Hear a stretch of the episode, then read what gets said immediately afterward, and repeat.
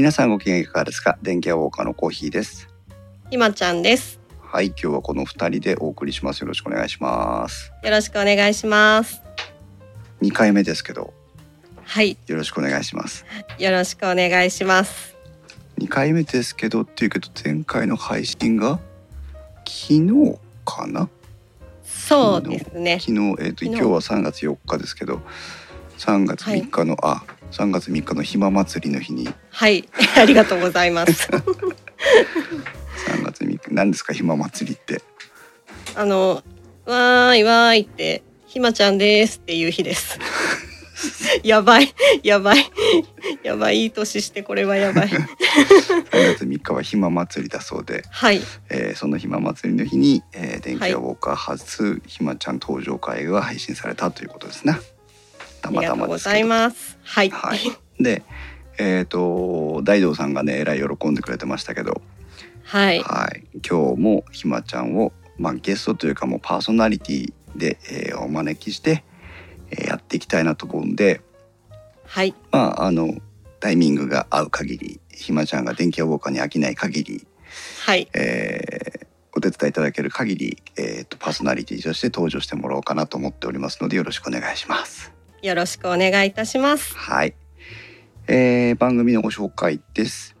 この番組はパーソナリティの勝手な思い込みなどを織り交ぜながら家電やガジェットなどについてゆるくお話しするポッドキャスト番組です。この配信はクラウドファンディングキャンプファイヤーのファンクラブにより皆様のご支援をいただいて配信しております。収録時点では今回も、えー合計10名の方にご支援をいただいております。ありがとうございます。ご支援の内容に関しましてはこの番組のウェブサイトインスタウェブでご案内をしております。もしご協力いただけるようでしたらよろしくお願いします。またリスナーの皆さんとのコミュニケーションの場としてチャットサイトチャットサイト Discord にサーバーを開設しております。こちらはポッドキャスト番組ウッドストリームのデジタル生活と共同運用しております。よろしくよろしければご参加ください。Discord サーバーの URL は番組のウェブサイトなどにリンクが貼ってあります。Twitter ではハッシュタグ電気屋ウォーカーをつけてツイートしてください。電気屋の木は器、ウォーカーの W は大文字でお願いしますということですが、はい、そのうちあれだね、ひまちゃんにこれも読んでもらいたいですね。頑張ります。まあ、たまにあの気はいが向いたら。はい、で今日はですね珍しく電気屋ウォーカー最近の電気屋ウォーカーを皆さんお聞きの方はあーびっくりされてるかと思いますがありえないぐらいハイペースで収録がうん行われてるわけなんですけど、わあの話す人がいるっていうのはいいなというふうに思うのと,、えー、とちょっとネタもあったのでね、えーはい。急遽お声掛けして今週も撮りましょうということでお話ししたんですが、うんうん。えーと久しぶりの全く本当にライト会雑談会です。ー、はい、電気屋ウォーカーってもともとあの本編今は本編会と言いますけどその家電テーマの話、はい、うんが多かったんですけど、えーっとそれだと、まあ、年間に本当に10回も配信できないっていう感じになっていてうん、じゃああんまりあの構えないであのリスナーさんが楽しんでいただけるのならあー普通のなんかいろんな話もしましょうよっていうのがライト会だったんですけどはい、今日はねテーマが3つあってねあ、えーいっぱいある。三つうんいっぱいあるんです。一つは旬といえば旬のネタなんですけどはい、メルカリのお話を一つ。うん、うん、うん、うん、今ね3月、まあ、4日今日収録日ですけどはい、メルカリといえばあのトイレットペーパーの転売だとかマスクの転売だとか、うーん、あのね果ては石ころをなんか売って儲けてる人がいるとか。いろんな話題知ってる？石ころ。いや知ってます、知ってます。ねすごいですよね。発想が面白いなと思ってうん、まあそのメルカリです。そのはいメルカリなんですけど、今日テーマにするメルカリはその転売問題とかじゃなくて、うん、えー、と実は今日あの公開収録会場にも多くの方にお越しいただいておりますが、はい、そのし中の CO2 さんが、えー、とこのディスコードのサーバーに、えー、とネタ投稿してもらったものを取り上げます。はい、で何かというとですねうんメルカリがえっ、と梱包発送を頼める便というのを始めますというプレスリリースが出てるんです。へえう、ん、梱包発送頼める便っていうのが商品名というかサービス名なのね。へえ、メルカリといえばあのねあの楽々メルカリ便とか。あでひまちゃんはメルカリやってます、あやってます。お私も意外とねメルカリっ子なんですけど、はい。えっと悠々メルカリ便とか楽々メルカリ便とかってそのメルカリが、えー、と既存の郵便の、おやつとか黒猫のやつとかそういったサービスと提携をして、まあ、独自の、うん。えー配送サービスを提供してくれてますよね。はい。うん、で我々利用者はどうどうするかっていうと、まあ、指定のその梱包をしたものを、えーうん。メルカリのアプリから発送伝票が出てきて、うん。えーまあ、発送伝票が出てきてっておかしいな。QR コードとかを出せるようになっててそれを黒猫とかそういったところで、えー伝票印刷をしてで発送すると,、えー、と発送のタイミングではお金を払うこともなくうん。で、えー匿名で送れるうサービスもあるという。まあそうですよね。うん。ヤフオクとかとあメルカリとかを比較した時に一番最初大きな差別化を図ってきたのはこのやっぱ匿名配送とかその送る手立ての、えー利便性の向上っていうのに訴求したのがメルカリで。うんうんでそこがやっぱ大きくそのユーザー層を伸ばしたっていうところだったと思うんですよね。うん。うん、そうですよね。煩わしいあのヤフオクだと後で煩わしいこうお互いのやり取りっていうのが、うんやっぱあったからちょっとハードルが上がるのとう、ん。うん、やっぱ使っていく中での慣れっていうのがある程度必要でしたけどメルカリはそこのはないですよね。ねもう本当にアプリ1個だけで、あうん。スマホ1個だけで全部完結しちゃうっていう。うんうん。まあ、一生懸命今それヤフオクが追いついてる追いつこうと思って頑張ってるところだとは思うんですけどうん。その中で今まで問題があったのが、えー、とオーバーサイズのもの大きいサイズのものを、えーメルカリに出すっていうことが結構大変だったわけです。うんうんうん梱包どうしたらいいのっていう物理的な問題もあるしうんあと運賃どうなってんのっていうところもあるしうんあと皆さん黒猫ヤマトって何でも送れると思ってるかもしれませんけど 結構サイズの制限があるんですよね。あそうなんですね。うん、今までメルあはい。黒猫ヤマトメルカリに関わらずですけど黒猫ヤマトってどれぐらい大きなものを出したことあります、最高でうも、ん、持てるぐらいのテレビぐらい。おーおーなるほど。本当に際どいとこ行きますね。多うん、分それぐらいが限界なんですよ、ああそうなんだ。あ何サイズ？180サイズだったかな。あの何何十サイズ？何十サイズっていう呼び方があるんですけど、三辺の合計がってやつですよね。それがねあせっかくだから調べてみようか。黒猫ヤマト今日はマサさんがいないからねあの調べないとタイムラインに貼られない えっとサイズですけど宅急便のサイズについて。160サイズだ。えっとですね宅宅急便黒猫ヤマトの宅急便についてはうん、3辺の合計が160センチ以内のものそうかそうか。そして25キロ以内のものキロ数もあるんですあるんね。です、が、えー一応その送れるやつなんですよ。うーん。これをオーバーしてるものは何かっていうと、まあ、送れないわけないんだけど、うん。例えばゴルフバッグとかねああ測ってみたことはないですけどおそらく超えてると思うの。そうですよね。うんもう縦だけで百八百いくつありますもんね。ねねそうそういうのはまあ、えー、と例外的に対応できるその専用のお大型レジャー用品という扱いになったりとかはいまあそういう一部例外はあるんですけど、はい。うん、じゃあ160サイズを超える荷物はどうしたらいいんじゃいといううん。どうしたらいいんでしょうね。だって家具とかってうん、ありますよね。ねえ。いくらでもね。そう。送りたいもの。そう。私もこれいつだったかな。黒猫ヤマトに荷物持ち込んでね、はい。あのお願いしますって言ったらこれは黒猫ヤマトじゃ送れないんですっていうそのサイズオーバーで。言われたことがあって、へー。どうしたらいいの？って言ったらヤマト便でお受けしますって言われて、黒猫ヤマトに行きました。うん、黒猫で送れないけどヤマト便。そう。あれ？本当ね俺もその時本当に大きくハテナが出てるっていう話だったんだけど黒ヤマト運輸の、まあサービスとしての黒猫ヤマトの宅急便と宅急便ヤマト運輸のサービスとしてのヤマト便という2つあるん2だつあるのと。なぜか分かれてるのよ。で私たちがいつも使ってるのは宅急便。宅急便なんです。そうなんですね。黒猫ヤマトのは宅急便なんですよ。そう。えー、というのがあってああそうですかというとこですよ。うん知らなかった。うん、でメルカリの話に話を戻すとはいせっかくメルカリに例えばほら椅子を売りたいとかうん。それこそだから家具を売りたいとかうんうん。言った時にありますよね。ねはい。ちょっとメルカリじゃねやりにくいからじゃあしょうがないから近所のなんたらオフとかに持ってこうかみたいな話になってうん。なんたらオフに行くと「あー あのこれはもうあの使用済みなので」とかなんかわけのわかんないこと言われて「あの300円で買い取りになりますけど」みたいな「お金つきませんけど」みたいな。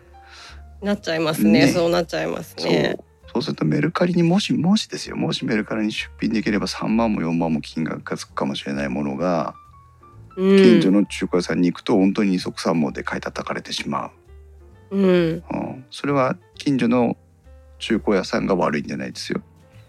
うん。それはあのね商売の形態が違うので。そうですね在庫を持つというリスクを取ってる彼らにとってはやっぱりそんな高い金額では買えないわけなので、うんうん。まあそのニーズの違いがあるわけなんですけどうん。そこにうんメルカリが訴求してきたというのがこの CO2 さんが紹介してくれた梱包発送を頼める便なのよ。なるほど。うん、で実際それを使うとうん。大きいのが送れるってことなんですね。そうそうそう。どういうサービスかというと,、うんえー、とお家で待つだけの楽々配送サービス梱包発送メル頼める便というふうに書いてるんですけど、はいえー、とこれを利用してメルカリで販売するとどうなるかというとまず、えーと宅急便というかその荷物を運んでくれる人がお荷物を取りに来てくれます。はいそしてお荷物を梱包してくれます。はいそしてお荷物を持ってってくれます。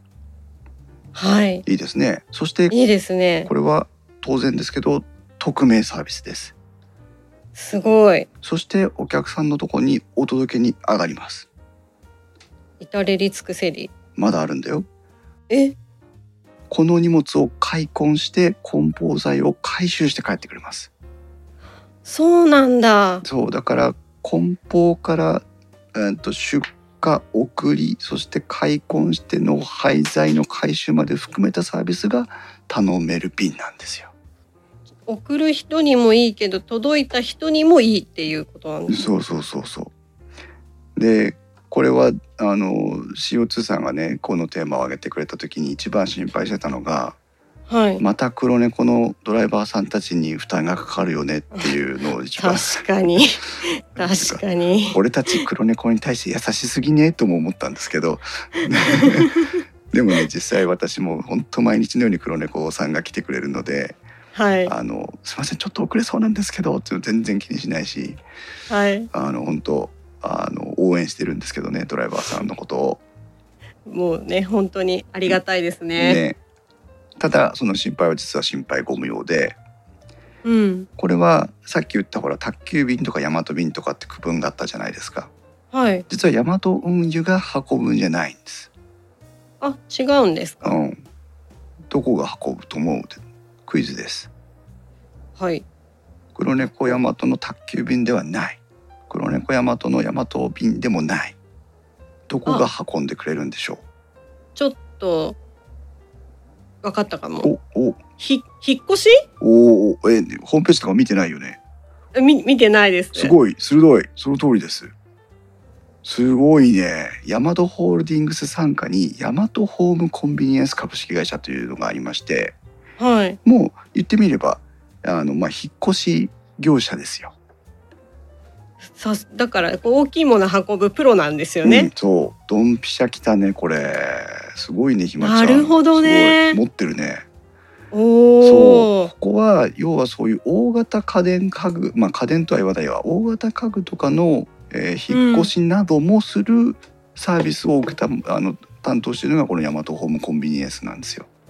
さすあが。ーまあ、その他にもあの何？あのお家のお掃除とかっていうのはハウスキーパー的な業務もやってるようなんですけどへえ。だからそういうその、まあ、大型家具家電家庭に関係するものを取り扱ってるヤマトホームコンビニエンスが梱包から配送も担当するというので、まあ普段のドライバーさんたちの負担にはならないそれはちょっとだけ安心しました。ちょっとだけ安心。でもねあの、うんドライバーさんたちだけのあの損得だけじゃなくてよく考えられてるなと思ったんですけどはい。引っ越しってやっぱり季節商品じゃないですか。そうですね。ね、その季節商品である、うー引っ越しを担当している会社にいわゆる通年のアイテムを設定できるというああ。だ忙しい時に、えー、と頼める便がいっぱい来ちゃうとそれは困るとは思いますようん。でも頑張るしかないそこはねうんうんうん。だけど忙しくない時にもそのドライバーさんとかトラックとか、えー梱包する作業員とかを遊ばせないで済ませるっていうことができるという訴求なんだろうなという。なるほど。いいですね。会社としても一つ収益の柱ができるっていうのは。うん、そういうことなんですよ。だから、うんメルカリにとっては今まで、えー、とマーケットとしてはあまり取り込めてなかったは160サイズ以上の大型、えー荷物の取引がメルカリとしては期待できるようになる。でうん。えー、と利用者としては、えーどうやって包んだらいいのこれみたいな梱包の手間がなくて集荷にも来てくれるから、えー、と写真だけ撮ってスマホでアイテム登録さえしてしまえばあとは売るだけなので、うんあのうん。そういうハードルを避けられる。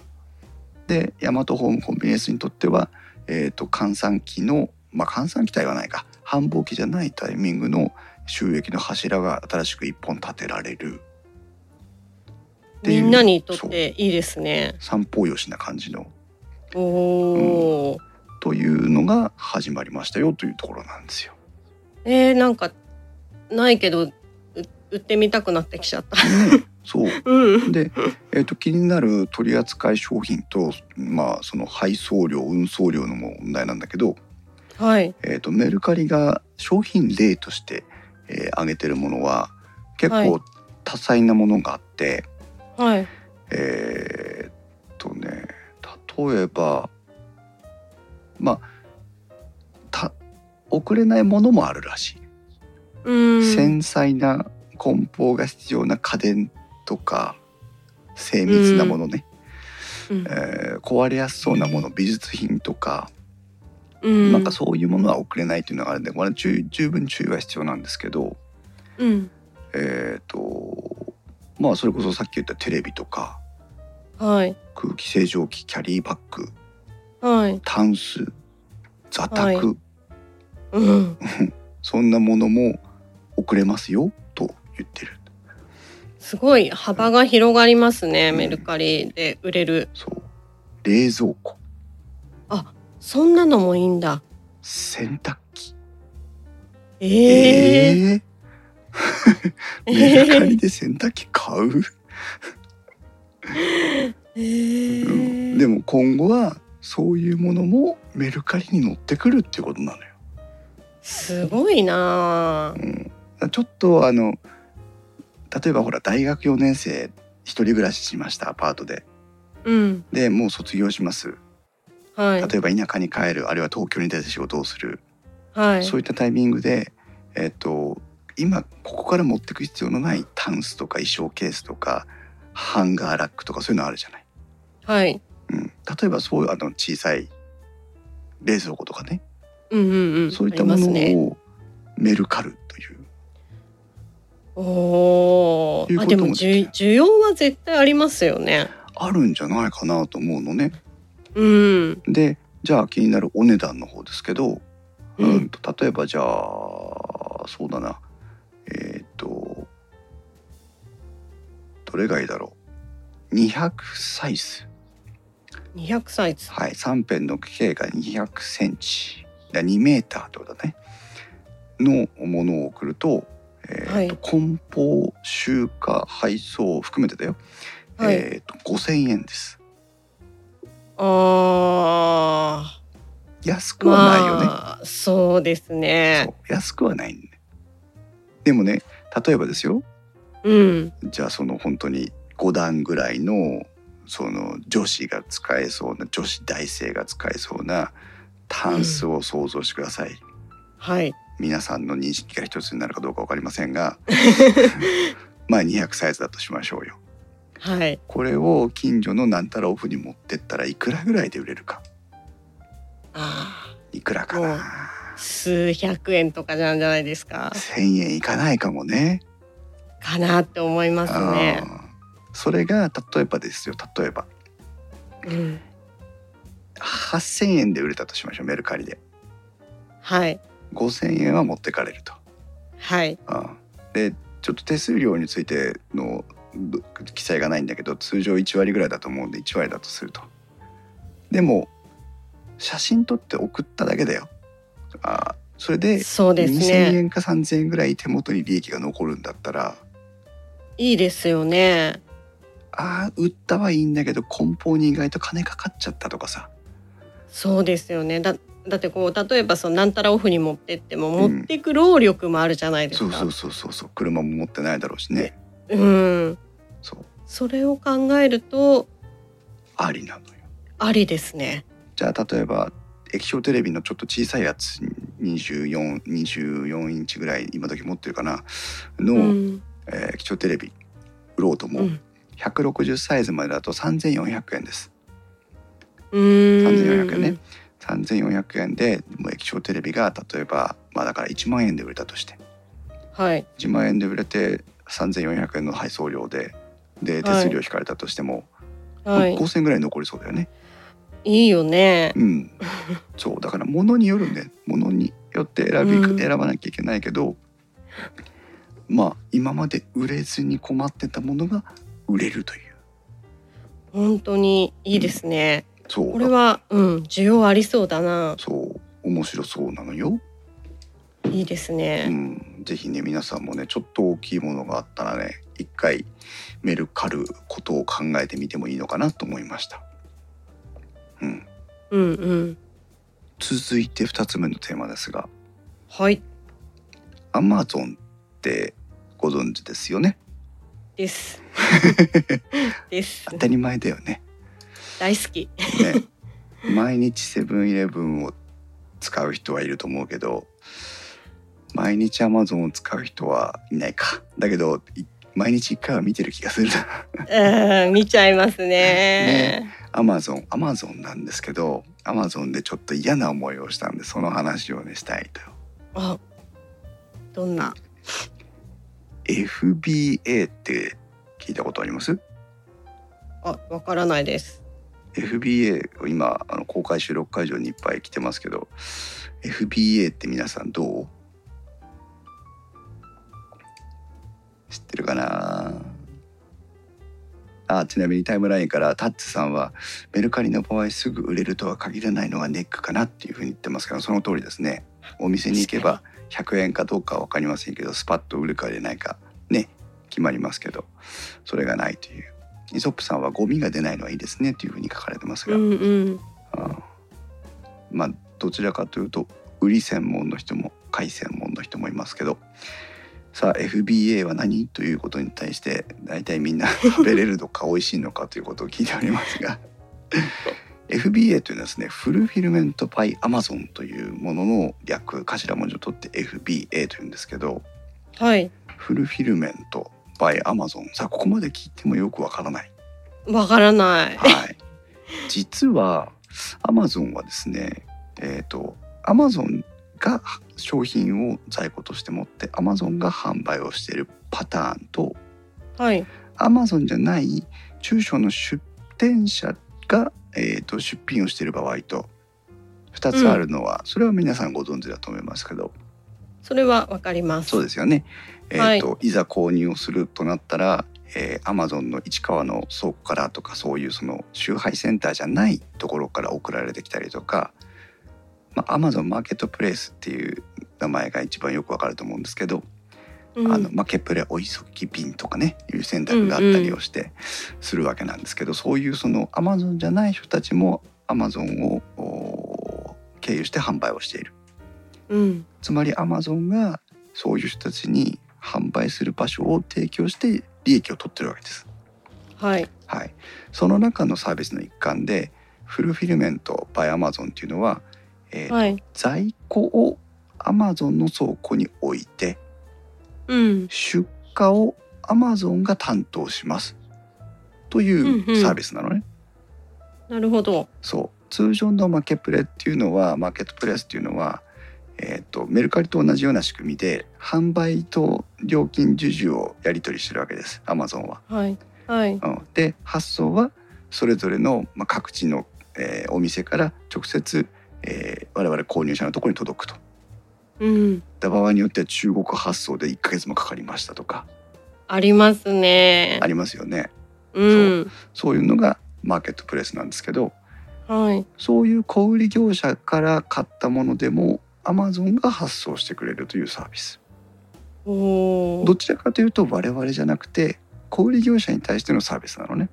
はいでじゃあどういうふうになってるかというと仕組みがですね、えー、と商品のサイズによって発送料とはい保管料という2つの金を払うことで、えー小売業者は、えー、Amazon にその在庫を委託販売することができるわけです。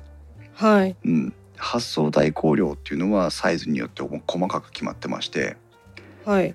例えばですけどねえっ、と想像できないけど33センチ ×24 センチ ×2.8 センチ。はい。あれだねあの黒猫のあ宅急便コンパクトの封筒ぐらいのサイズかな、3, ど。3センチ厚までみたいな。それぐらいのサイズを、えー、1個アマゾンに、えー在庫を置いてアマゾンから発送してもらうと、はい。361円かかるそうです、うんうん。小売業者がアマゾンに払う金額がね、はい。うん、361円。361はい。そして、えーその他に保管料というのがかかりまして。うん。これは1日いくらでかかっていきます。あ一日単位なんですね。結構シビアだよね。さっきのサイズだとえっ、と5.160円という基準金額があってはい。商品サイズをかけてうん。それを、えー何々で割ってうん。そして保管日数でかけてみたいなちょっと複雑な計算をするんですけど、じゃあ売れない商品をうん。置いとくとうん、負担が大きいってことですそうでよねすね。でも仮にね仮にさっきぐらいのサイズを1ヶ月置いておくと、はい。まあ、仮の計算になりますけどだいたい50円かからないぐらい。あじゃあまあまあ数量がそんなに多くなければっていうことそうね。かね。そうね。うん。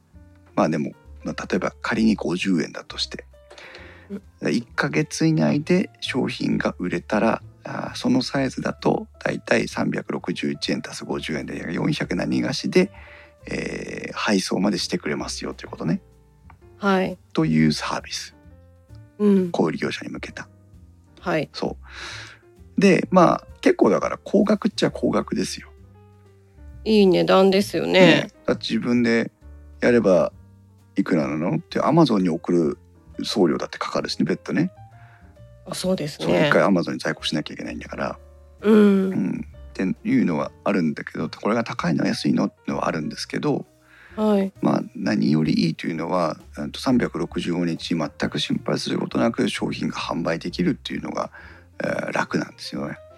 うん。ということはやっぱりねえっ、と本業が別に忙しくてやってる人とかうん。逆に片手間であのまあもう言葉包み隠さず言えば最近話題が熱いのであれなんですけど まあ半ば転売のようなはい。転売だと言い過ぎだとすれば背取りのような、はい。うん、例えばどっかでメルカリで安く買ってきたものをうん。アマゾンでこのフルフィルメントバイアマゾンを利用して売ってるとかね。うんうん。ということがあるんじゃないかというお話です。ありそうですよね。うん、で長ったらしい前振りになりましたけどうん。今回私実はねビデオカメラを買い替えたんですよ。はい。あ今まではソニーのハンディカムで、えーとまあ、フル HD うん。サイズの映像が撮れるものを持ってて。はい。でそれはまああのあ家庭用というかねあの家族を撮ったりする時にたまに1年に2回ぐらい使うっていう程度の話だったんですけど、はい。うん、でも実際子供が今、うん、ちょうど最近4歳になりましてはい。結構あの保育園の行事とかあるじゃない、うんうん。そうすると活躍するわけですよ。はい。うん、でもさすがにフル HD だとちょっと後から編集したりする時に物足りないなってなってきて、はい。えー、と 4K のビデオカメラを買おうと。うんうんうん。でちょっとソニーはしばらく使ってて飽きたのでパナソニックを買おうと。はい。特に何も考えずに。はい。で、えー、とじゃあ新しいの最新版買わなくてもいいから型落ち品を買おうと。はい。でえっ、と新しい型落ち品を買うことにしたわけ。はい。アマゾンでいろいろ調べてパナソニックのなんとかって調べて、はい。えー型落ち品だからまあ1万円とか2万円とか安いのもあるのね。うんでも中古も売ってて新品も売ってるんですよねアマゾンってね。あそうですねそうで中古の値段も見て、新品の値段も見てうんあまあこの価格差なら新品で買っときたいよねみたいな数千円の差だったのね。うんで新品っていう風に書かれて普通に売られてるものを1個買ったの。はいうん、もう型落ち品だからあのメーカーでは廃盤の商品なので、はい。えー、とメーカー販売のえーと要はなんていうのかな、えー、と正規品みたいな状態ではないんだけど、うん。アマゾンの登録としては普通に正規の登録になってるわけ。はい。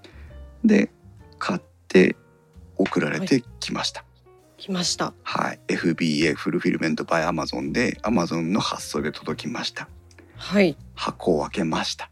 はい。いやー面白かったですよ。えー。箱、がね まずね箱の化粧箱ね、はい。あのビデオの写真とかがこう綺麗にデザインされてる箱ね。はい。あのガムテープとか貼って剥がすとベリベリってなるじゃないですか。うん。あの状況だからまず。えー、えー、絵しか出ないですよね。新品なんだよだって。えそうええっていう。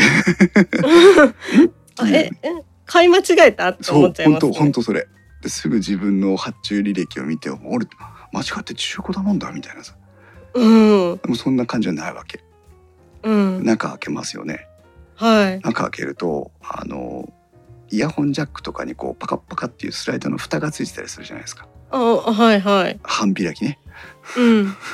半 でなんか底底面はなんかなんとこう手指紋っていうか手垢みたいなこうちょっと人が触ったような雰囲気俺のかとか違うのかみたいなね。う んでなんかこう溝のとこにはうっすら埃が積もってるような積もってないようなみたいな。もう疑い始めるとキリがないっていうね。えで取説の袋はなんかペラッとなんかきあ汚らしく開いちゃってるなんかこれは正規の梱包じゃないよねみたいな、ー、いやーすごいですね。うん、私が Amazon の発注履歴を確認した次にやったことは写真を撮りました。正解。正解です。そして、えー即返品手続きをしてはい。でその販売店小売業者が何々ですっていうのがちゃんと出てるのでそこの評価に、あの星一つをつけて、えー惨状を書きしたためてですね、はい、えー二度とこのここから買わない方がいいですよっていう話をして、はい。えー一応返品をし。はい。でまあ気持ちも新たにですね同じうん。モデルの新品と書かれてるやつをまた選んで買ったの。はい。金額もほとんど同じです、はい。あ来ました。はい。箱は OK 箱は OK よ。箱は OK 箱は OK うん中身はうん。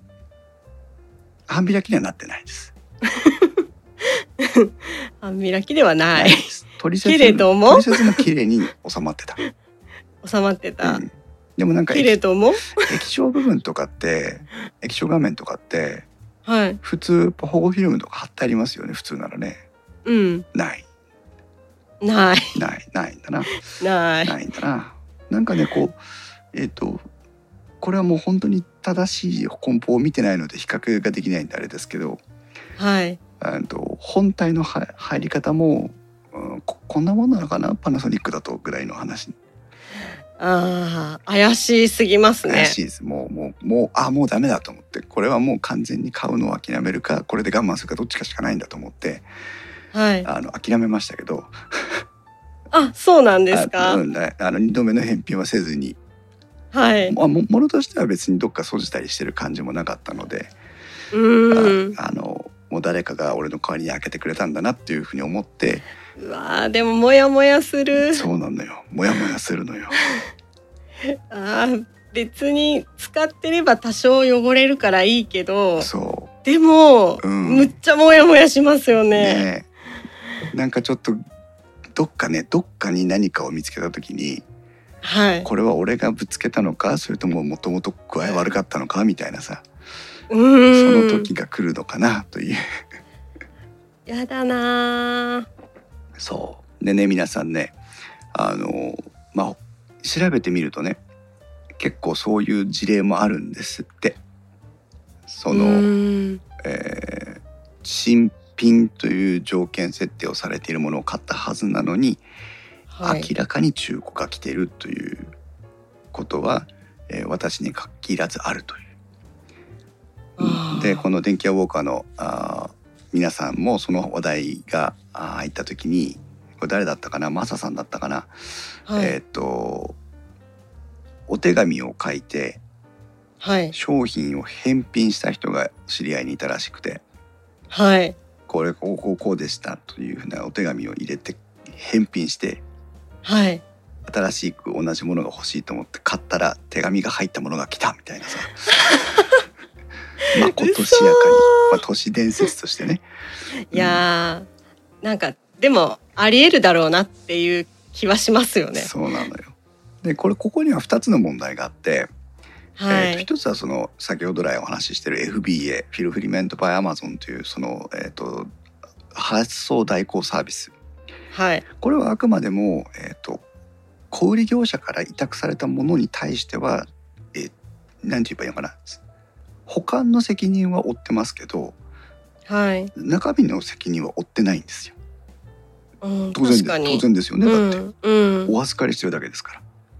まあだからアマゾンがちょっと卸みたいな感じですもんね。うん、。そう。なので、えー、とその例えば製品が行ってこい行ってこいした中での問題なのか、はい、返品をされて帰ってきた商品がどういう処理を経てるのかもわからないのではい、アマゾンは返品をされたものをただ外見だけを見て、えー、と変化がありませんねってこれはこのままじゃあ在庫として保管しますと言ってるのかはい、あるいはあー小売業者に返しているのかよく分かりませんからそこがどうか分かりませんけどフルフィルメントで販売されているものに一つそういうまあひ一つの可可能性があるということね。うーん、うん、でもう一つは先ほどもちらっと話しましたが小売業者が、えー、とこれこれは明白な規約違反だそうです。あやっぱそうなんです。うんそりゃそうですよそれね。そうですよ。新品じゃないものを新品として販売するのは当然規約違反。はい、だけどじゃあ新品の定義って何っていうところなんだと思うあの例えばですよ例えば、あ、はい、えー家電量販店の店頭で展示されていた商品。はい、を、えーそのまま例えばまあ下取りしたのか何なのか分かりません。どういうルートがあるのか分かりませんけど引き受けてきて、自分の商品として、えー FBA に登録をします。はい、これは店頭デモで使用していただけで販売をしてないから新品ですという理屈がもしかしたらはい。彼らはと、そういうふうに主張するかもしれない。うーんねうーんあるいはあーもう完全にそのどこかで買ってきたものを新品だと偽って登録してるかもしれない。うーんこれはもう分かんないです。そう考えるとさっきのメルカリじゃないですけどメルカリは新品未使用と新品に近いっていうところで線引きが2つあるから、うんけどそれがアマゾンは線引きが1つだから、うん、そういうことになっちゃうんですよね。そうね。しかでもも普通新品ってしか売ってない新品か中古ですもんねう。ん、あのメルカリの場合は、まあ、メルカリだって当然業者もいますから何とも言えませんけど、メはい。ルカリの場合はうんとあくまでも要はアマゾンが仲介してるんじゃなくて自分の手元にあるものが相手の手元のところに行くじゃないですか。そうか。そうすると,、えー、と物に対して不満がある時は事前の説明と違いますっていうクレームがつけられるわけ。はい。そうすると,、えー、と販売業者の仮に立場に立った時にあー自分としてもこれを新品だと偽れる自信がないものは新品として売りにくいわけですよ。うん、そうですね。ね、しかも直接的に評価も受けることになるのではい。あーというまあえっ、とメルカリの仕組みがあって、うんでアマゾンの場合はあまたある商品の中の、えー一つを私が販売してるだけで、はい。うん、えーなんか評価についてもじゃあ実際ひまちゃんその負けプレの商品を買おうとした時に、はい。えー、とお店の評価までしっかり見ます？いやー、お店までは見ないかな。なかなか見ないですよね。うん、商品の星マークぐらいしか見ないかな。そうですよね。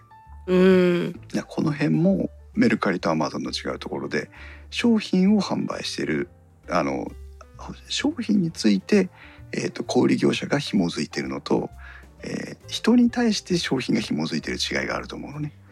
確かにそうですメね。ルカリは販売者に対して商品がついてるんだけどアマゾンは商品に対して小売業者がついてるという、うんうん。あこの辺のまあ言い悪いの話じゃないんですけど仕組みの違いという。うんう。うんんで、えー結論なんですけど、はいえーと型落ち品を買う時は十分気をつけてねという 安いことにはちゃんと理由があるんだよっていう そうね。じどこに妥協点を持っていくかっていうところはうんちゃんと考えて買った方がいいってことですそうね。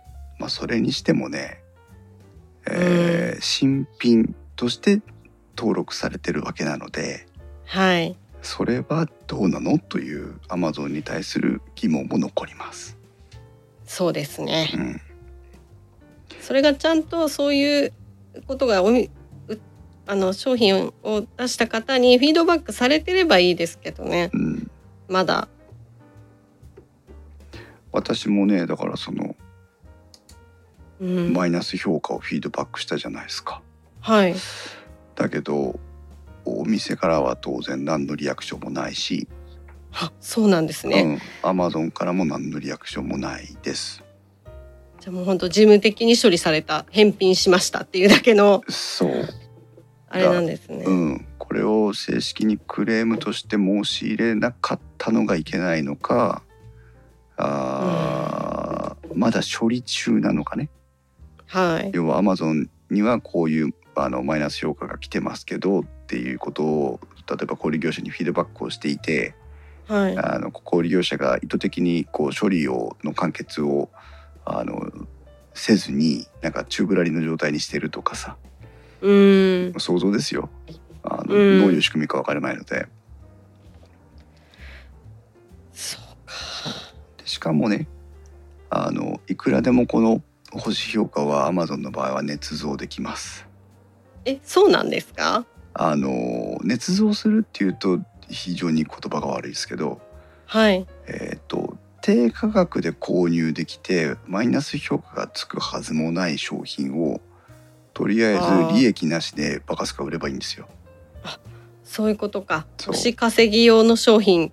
そうそうを出しとけばそでい件数。何個かがマイナスであったとしても。問題ないという。うん。で、えー中には要は本当の自分のところの商品もあり、えーそういう利益を狙って背取りまがいの転売まがいのことをしているのもありというのが混在してしまえば、うん。もうそんなに大きな影響はないと逆に言うとね、埋もれちゃいますもんね。うん、だから本当のところは分かりません。うん。だけど、えーと新品というふうに表示されてあるものでも平気で中古のものが来る場合があるよという。教訓として。そう。まあねた高すぎかまああの壊れてもいないからあれなんだけど。うん。だけどあのこの仕組みはちょっと嫌だよねアマゾンさんというのが。ねえ。新品なんだぜだって。本当もうモヤモヤしかないですね。残るのが気持ちが。本当です。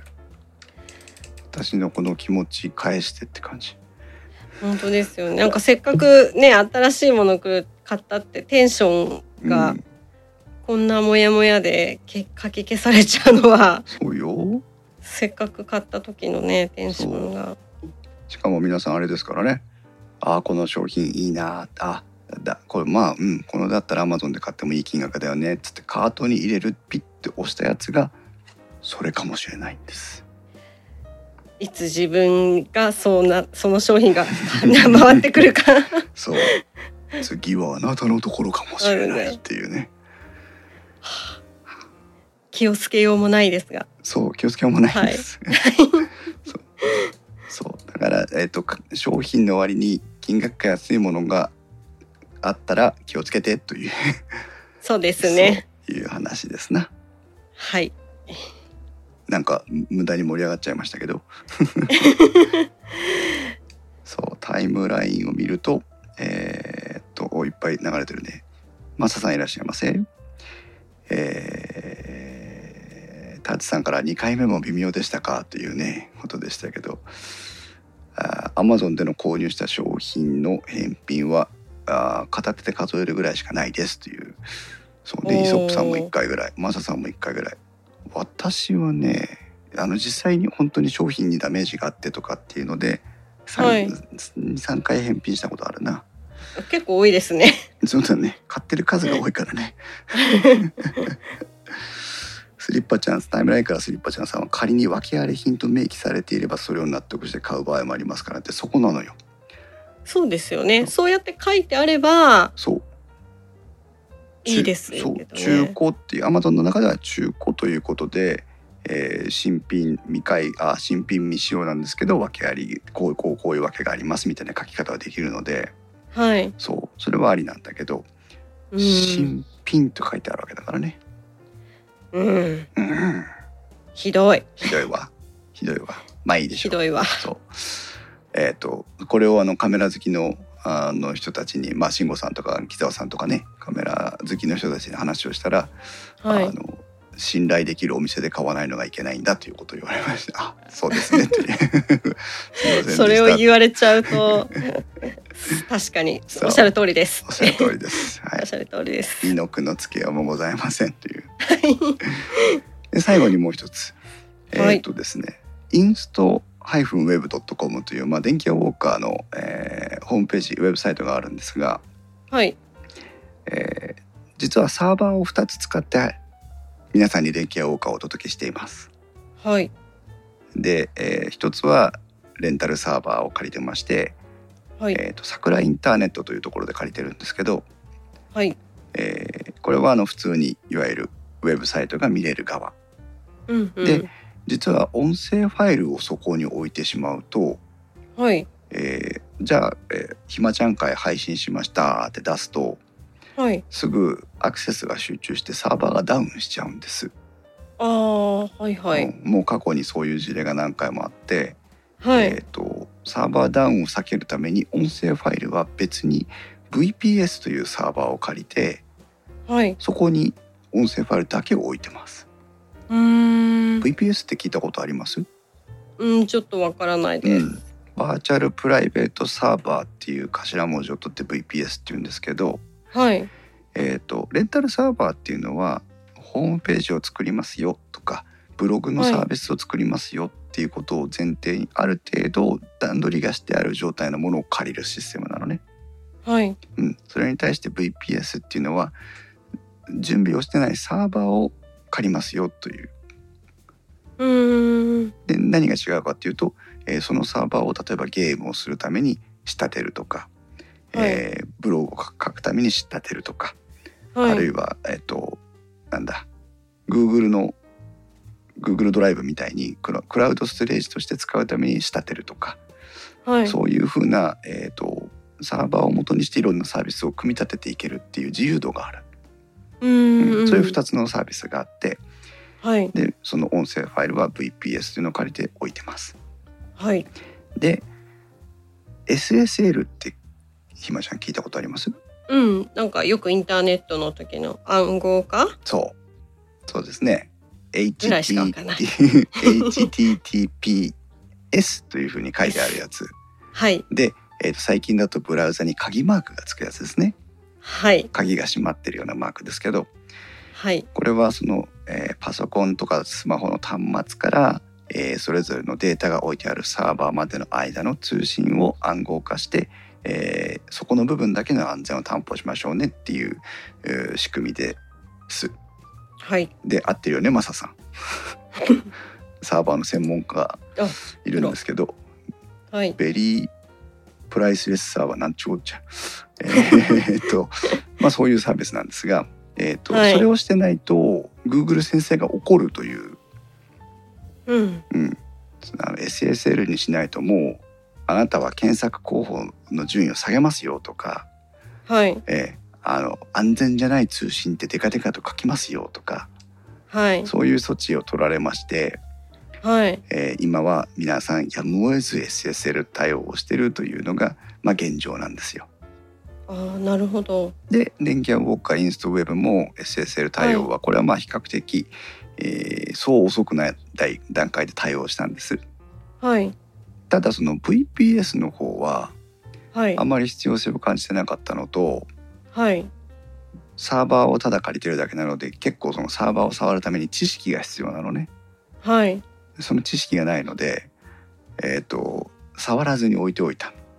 はい、うただ場所を借りてるっていう。そうそうそう。はい。であの安全じゃないよって言われても知るかいそんなもんって言い切ってたんだけど、はい。そしたら、えー、とつ前回の配信以降前回じゃないか、えー、とひまちゃん会の1個前の配信までははい。それで問題なかったんですけど、はい。えーその後からひまちゃん会を配信した時までの間に状況が変わりましてね、あ。うん、音声ファイルが置いてあるのに再生ができないという状況になっちゃったんです。あなんあなるそんなことが起きちゃったんですね。そう。あのそこを直したら直ったのでそこだっていうのは分かってるんですけど なんでこのタイミングでそんなことするのっていうのはこれもまたモヤモヤしてるんですけどモヤモヤすることばっかりつ。事前に通知があったわけでもないんですもんね。えっ、とねえもう全体的な流れとして SSL で、まあ、要はあの暗号化されてないものに対しては、えー排除していきますよぐらいの強い気持ちを Google は断るごとに表明はしてるのよ。あなんだけどこの特定の条件でそれはできなくなりますよっていうのは、まあアナウンスのしようもないので。あうーん。だから Google は Google でダメだし、えーとはい。Google に賛同した例えばその周りのアプリケーションとかそのウェブサービスとかも、えーあそういうことならちょっといこれはダメだねっていうなんか偶然が重なってダメになっちゃったみたいな感じなのね。うーん。そう。でよしひまちゃん会配信したしと思って。はい。で私必ず配信した時はえっ、とまあ専門的な話ばっかりで申し訳ないんだけど、はい。えー、と音声ファイルの URL ってその直接的にアドレスね。はい。あの HTTP から始まって、えーなんたらかんたら MP3 ファイルって音声ファイルなので、はい。最最終的になんたらかんたら .mp3 で終わる長ったらしいこうアドレスがあるんですけど、はい。そのアドレスを直接入力して再生できるかどうかも確かめる。